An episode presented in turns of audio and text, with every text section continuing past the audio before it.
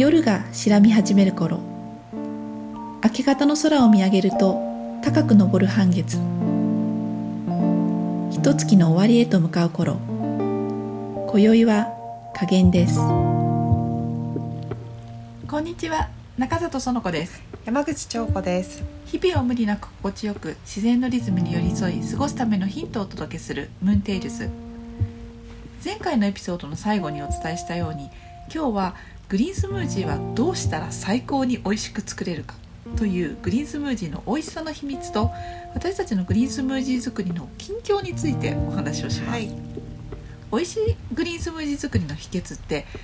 たくさんあるんですけど、うん、初めからずっとお伝えし続けていることの一つに黄金比率っていうものがありますよね、うん、黄金比率っていう言葉グリーンスムージーのことをやってること方は聞いたことあると思うんですけれども黄金比率は失敗しないためのグリーンスムージー作りの基本のガイドラインという感じのものなんですね。うん、であの初めてグリーンスムージーを知った方っていうのは葉野菜とフルーツま適当に組み合わせたら作れるかなと思ってなんとなく適当に組み合わせたものを作ってみるとたまたますごく美味しくできる時とちょっといまいちな仕上がりになることがあると思うんですね。うん、私たちの方でその原因を明らかにして誰でも簡単に覚えられて応用できる法則というのを作ったんですね。でそれが葉野菜と甘いフルーツ酸味のフルーツ季節のフルーツと水という5つの要素。これを組み合わせて作るとまあ失敗せずに美味しいグリーンスムージーができるよというシンプルな法則、これが黄金比率です。はい。黄金比率ってあの考え方として覚えてしまうとすごく応用ができるっていう法則なんですよね。であのさっき言ったみたいに本当にすごく美味しいフルーツを買ってきたのにもかかわらず、うん。いまいちになる。すごくシンプルで平凡だと思われるようなフルーツと葉野菜買ってきたのになぜかとても美味しくできるっていうようなことって、うん、やっぱりそのフルーツとか葉野菜単体だけではなくってその組み合わせっていうものにポイントがあるんですよね。うん、そうなんですよね。でその特性をまあ、ちゃんと理解しているとフルーツがバーって並んでいる時にこれとこれを使えばいいんだなっていうのが自然と美味しく作れるその法則をもう身につけておくことで失敗しなくなります。うん、だからグリーンスムージー作りってそのレシピってあのよく美味しいレシピ教えてくださいって言われることあるんですけれども、うん、でもちろんその季節ごとのおすすめのレシピっていうものは存在するには存在するんですけれども、むしろそのレシピ通りに作るっていうよりも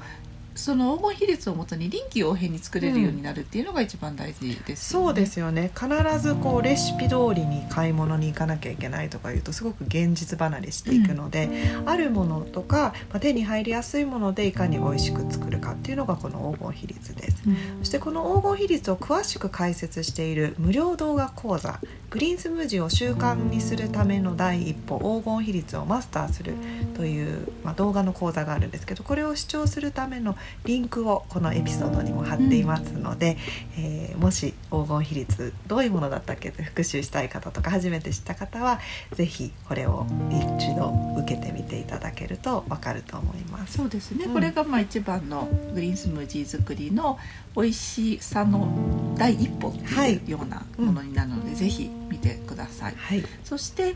この黄金比率の一部にあたるんですけれども、うん、グリーンを入れる量とフルーツを入れる量のどのぐらいの割合が実際に美味しくて失敗しないのかっていうことなんですけれども、私たちグリーンってあの緑の葉野菜のことをねグリーンっていうふうに呼ぶんですけれども、緑の葉野菜を取ることが目的というのがこのグリーンスムージーというものなので、最初にやりがちな失敗としてはグリーンをたくさん入れてしまう、うん、で入れてしまった結果すごく飲みづらくなってしまって、うん、あグリーンスムージー体に良さそうなんだけれども結構苦行だよねっていうことにつながるんですよね。そうですね。なのでこのグリーン対フルーツの黄金比率っていうものもすごく大事なポイントの一つかなと思います。うんうんで基本的には見た目のミキサーに入れた状態の分量でフルーツが少し多め、うん、葉野菜が少なめっていうこの傘で見ると大体6対4ぐらい、うん、フルーツ4グリーン6っていうのが基本的な割合というふうにお伝えしてるんですけれども、うん、癖のある葉野菜例えばパセリだったりとか、ちょっとこうあの苦み香りが強いみたいなものに関してはグリーンの量をぐっと減らして例えばフルーツ8対グリーン2みたいな感じのフルーツが多めっていうところからスタートするのがおすすめですよね。うんうんこのグリーンとフルーツの割合と最初お伝えした黄金比率をマスターしておけばまずは間違いなく美味しいスムージーが作れるという、うん、まあ、2つ絶対押さえておいてほしいポイントですよね。うん、そしてこのあの黄金比率をもとに作るスムージーっていうのは本当にあのベーシックなフルーツでもとても美味しくできるので、まあ何でしょう通年手に入るようなオレンジとか、バナナとかパイナップルとかね、そういうシンプルなところからもスタートできるんですよね。ただしここ数年特に私たちが重要だと思って力を入れていることが、グリーンスムージーに旬の食材を使うということですよね。うんこれはもう本当に強調したいことの一つなんですけど私自身もグリーンスムージー始めたのが十何年前なんですけどその頃ってあんまりフルーツ食べていなくってすごく好きなフルーツに偏りがあったなって思います。多分マンゴーとかは好きリンゴは好きだけどでもなんか特に旬のフルーツ国産のフルーツってほとんど食べていなかったのであの馴染みがないっていうのもあったしせっかくスムージー作るんだったら好きなフルーツ使おうみたいな感じでバナナとかマンゴーとかそういうものを一年中使っていたんですね。で好んで食べないフルーツはスムージーにもあんまり登場しないという感じで自分の好みのスムージーをから始めたという感じなんですけど四季を通してグリーンスムージーを長く続けていくうちに、まあ、いろんなフルーツがあるんだなっていうことにまず気がついてフルーツに興味を持つことようになった。そしてその季節のフルーツを主役にしたレシピを作るようになってからはこれに勝るものは本当にないなっていうふうにまあ、知るようになったんですね。そして、まあ、どんなに美味しくても例えばいちごって本当に美味しいから一年中た美味しい時期って一年中スムージーに使いたいな冷凍しておこうかなとか思ったりするんですけどその旬を過ぎると不思議とその旬の時に比べてなんか気分ではなくなって。くるんですねでそれはスムージーを続けているうちに体がすごく季節に適応して旬のものを好むようになって欲するようになったっていうことの結果でもあると思うんですけれどもとにかくその旬のものを使うっていうのが最高に美味しいグリーンスムージーを作る上で欠かせない要素ですね。そしてその後気づいたのはあの前今言っていたようにマンゴーとかバナナとかそういうものが好きだったっていうふうに言ってたんですけど実はその国産のフルーツだけじゃなくて旬輸入のものにも旬があるんだっていうことにも気づきました、ね、当たり前のことなんですけどね。でも一年中やっぱりスーパーで見るとオレンジとかキウイに旬があるってあんまり思わなくなってしまうんですけれども実は近年あのこの季節のグレープフルーツですと特別美味しいよねとか、うん、この季節に出てくるちょっと特別なパイナップルって何が違うんだろうっていうことを気づくうちにあそうだよね他の輸入のフルーツにも旬があってその時期に使うべきなんだっていうことにも気づきました。そうですよね。でグリーンスムージーやっぱり日々が作るものですし、うん、その国産のもので賄えるに越したことはないんですけれども、うん、やっぱりフルーツが少なくなる時期だったりとか、うん、あのあるんですよね。でそういう時にすごくこう助けてくれる輸入の旬のフルーツっていうものもありますよね。そうですね、そしてこの旬に関して言うとグリーンにも旬があるんですよね。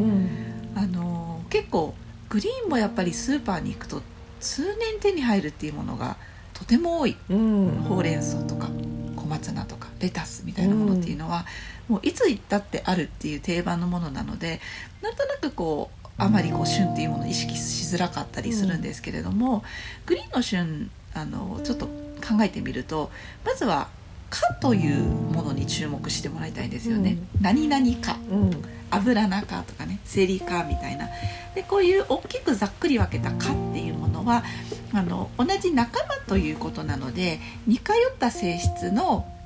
葉野菜グリーンがそこに所属するんですよね。で味とかも見てみるとあちょっと似た要素あるよねっていうようなものが集まってるんですよね。で当然その栽培される時期とか旬の時期美味しい時期っていうのはその科によって異なるんですね。なのでこの時期シーズンにはこの科のものを積極的に取り入れるみたいな感じで最初はざっくりと始めるといいと思います。例えばあの冬場寒い時期っていうのは油中のものすごく美味しいので、先ほど話したような小松菜だったり水菜だったり、チンゲン菜だったりとかそういうものを使うし春秋に関してはセリ科がすごく美味しいので人参葉みたいなものとかパセリみたいなものセロリみたいなもの、そういったものを積極的に使うようにするというふうにしています。その「か」って頭でだけ理解していてその旬のカレンダーみたいなのを見て今の時期旬なんだろうなっていうふうに選んで使っていたんですけどやっぱりこれも長く続けていくうちに冬場の油中は本当に味が乗ってて美味しくて春になるとちょっと苦みとかえぐみとか、うん、あと場合によっては辛みが出てきてなんか冬に飲んでいたグリーンスあの小松菜のグリーンスムージーほど美味しくないなっていう日が突然現れるんですよね、うん、季節がの変わり目に。でそれがすごくその頭で知ってる知識と自分の感覚で学んだことっていうのがぴったり合ってくるとどんどんそれがグリーンスムージーの美味しさにつながっていきますよね。うん、そうなんですよね、うん、やっぱりねその旬のものグリーングリーンはね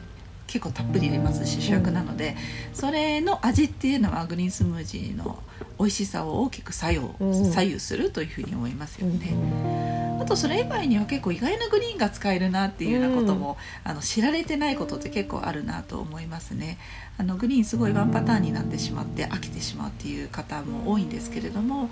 案外使えるグリーンってたくさんあるっていうことです、うん、さらには生のグリーンの方が加熱したものより癖がないっていうこともちょっと知っておくといいですね、うん、なので結構例えば春菊みたいなものだったりとか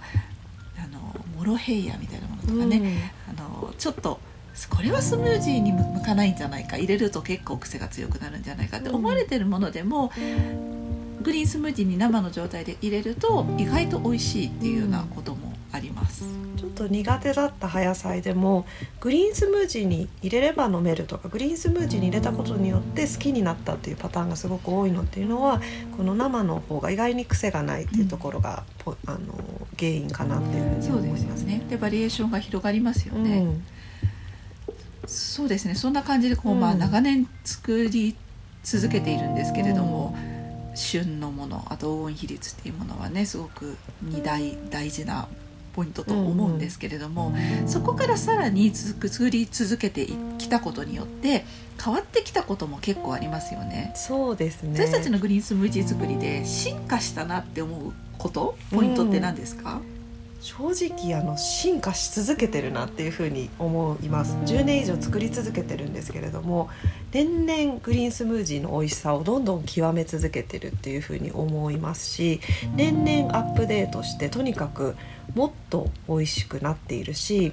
新しい組み合わせを発見するっていうことももちろんあります。でアップデートっていうのはすごく大きなことではなく本当にさじ加減の部分だと思うんですね。さまざまなさじ加減の自分の中でのこうピタッとくるこれだっていうルールがどんどん定まっていて味が洗練されて精度が上がり続けている感じがします例えばいろいろあるんですけれども香りが強く苦みのあるセロリの葉みたいなものを使う時とほうれん草みたいに苦みがほとんどない葉野菜を使う場合は同じフルーツがまあ、組み合わ同じフルーツを使う場合でも場合ちょっとこう甘みのあるフルーツのと酸味のあるフルーツの入れる割合が変わってくるっていうのがもうパッてこう頭で思い浮かぶんですね。あとは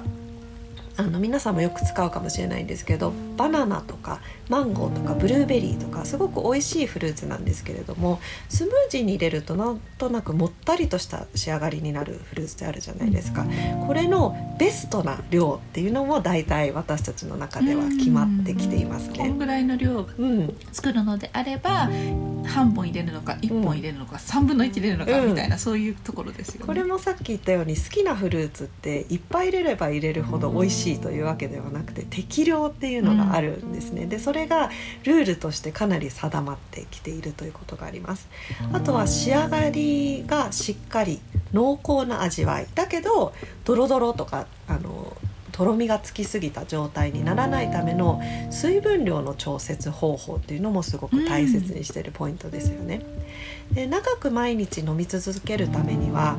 まあそこそこ美味しいスムージーだねっていうのではダメだなっていうことに気づいたんですね。必ず毎日最高に美味しいグリーンスムージーを作れる感覚を身につけるっていうことが不可欠だと思うので、うん、そういう意味で本当に満足せずに美味しい法則を生み出し続けているっていう感じですよね、うん、考えてみるとやっぱりグリーンスムージーって皆さんまあ朝一に作るっていう方多いかなと思うんですけれども、うんうん、その日のすごくこう気分というかねそのトーンをセットしてくれるものになるんですよね、うん、なので朝ちょっとこう張り切って作ってあのちょっと美味しくなかったなってなってしまったりとか、うん、そうするとそこから少しテンションが下がったスタートになってしまうっていうのがあるんですよね。スムージーは本当に毎日のリズムを作ってくれるっていうことで言うと朝最高に美味しい旬のもので最高に美味しい味のスムージーを作ることができたら、うん、もうその日一日のなんかこうウキウキ度がアップして、うん、すごくスムーズにいろいろなね他のことに取り組めるんですよね。結構重要なことですよね。うん、そうあんまりこう、ちょっとこう適当でいいやっていうふうにね思えないポイントですよね。うんうん、そしてこの今お話ししたさまざまなちょっとしたさじ加減ポイントみたいなのって長年自分たちだけがなんとなくさじ加減としてできできていることだと思ってたんですよ。なので聞かれると「ああその場合はりんごが1個じゃなくて半個の方がいいよね」とかアドバイスしてでそうすると「あ確かにそうでした」みたいな感じでこうフィードバックもらったりしてたんですけれどもちょっと考えてみるとこのさじ加減っていうものって法則としてまあなんでしょうねルール化できるものだなってルール化できるものがほとんどだなっていうふうに思って気づいたんですよね。なのであの今までグリーンスムージーマスターコースという私たちが年に1回春から夏にかけて行うスムージーのコースがあるんですけれどその中ではいつもいろいろなあの美味しく作るためのさまざまな今お話ししたその葉野菜と葉野菜の科からフルーツの種類から、マンゴーの中でもどのマンゴーが美味しいのかとかね、こうそういうふうな知識ってずっと伝え続けてたんですけれどもこのさじ加減の部分っていうのは話の中で時折登場するというような要素だったところをあのこの近年のマスターコースの中ではマスタールールという、あのルール集みたいな 形でご紹介しているんですよね。でも近年のマスターコース受けた人は本当に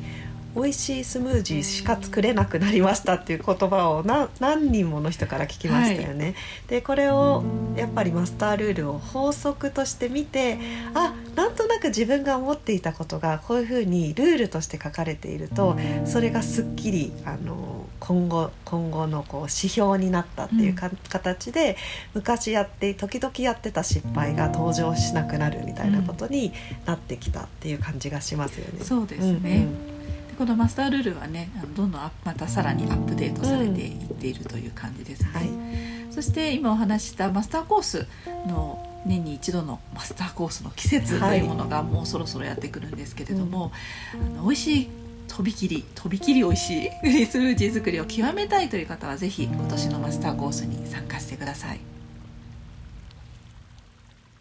毎月クレンズを習慣化するためのプログラムマンスリークレンズがスタートしましたマンスリークレンズは毎月1回のクレンズで体をリセットすることを習慣にして今よりも一段エネルギーがあふれる軽くてしなやかな体になるためのプログラムです。マンスリークレンズに参加すると体のむくみやなかなか落ちない余計なものを排出してすっきり軽やかな体に体調の落ち込みが長引かず体のポテンシャルを高めてより元気で健やかな自分に出会う。艶やかでみずみずしいエネルギーが内側から溢れ出すような日々を過ごせるように。マンスリークレンズが提供するものは毎月クレンズが楽しみになる旬の食材で作る最高に美味しいスムージーのレシピ。クレンズ後の効果的な回復食と体の排出と休息を促進するクレンズ中のアクティビティ。毎月クレンズの日を設定し当日に向けてリマインダーでお知らせします。日にちを明確にすることで自分一人で取り組むことによる挫折を回避できます。参加方法はグリーンライフホリスティックのホームページよりこちらのエピソードページにもリンクを入れておきます。次回のムーンテールズは新月に馬暦の卯月のお話です。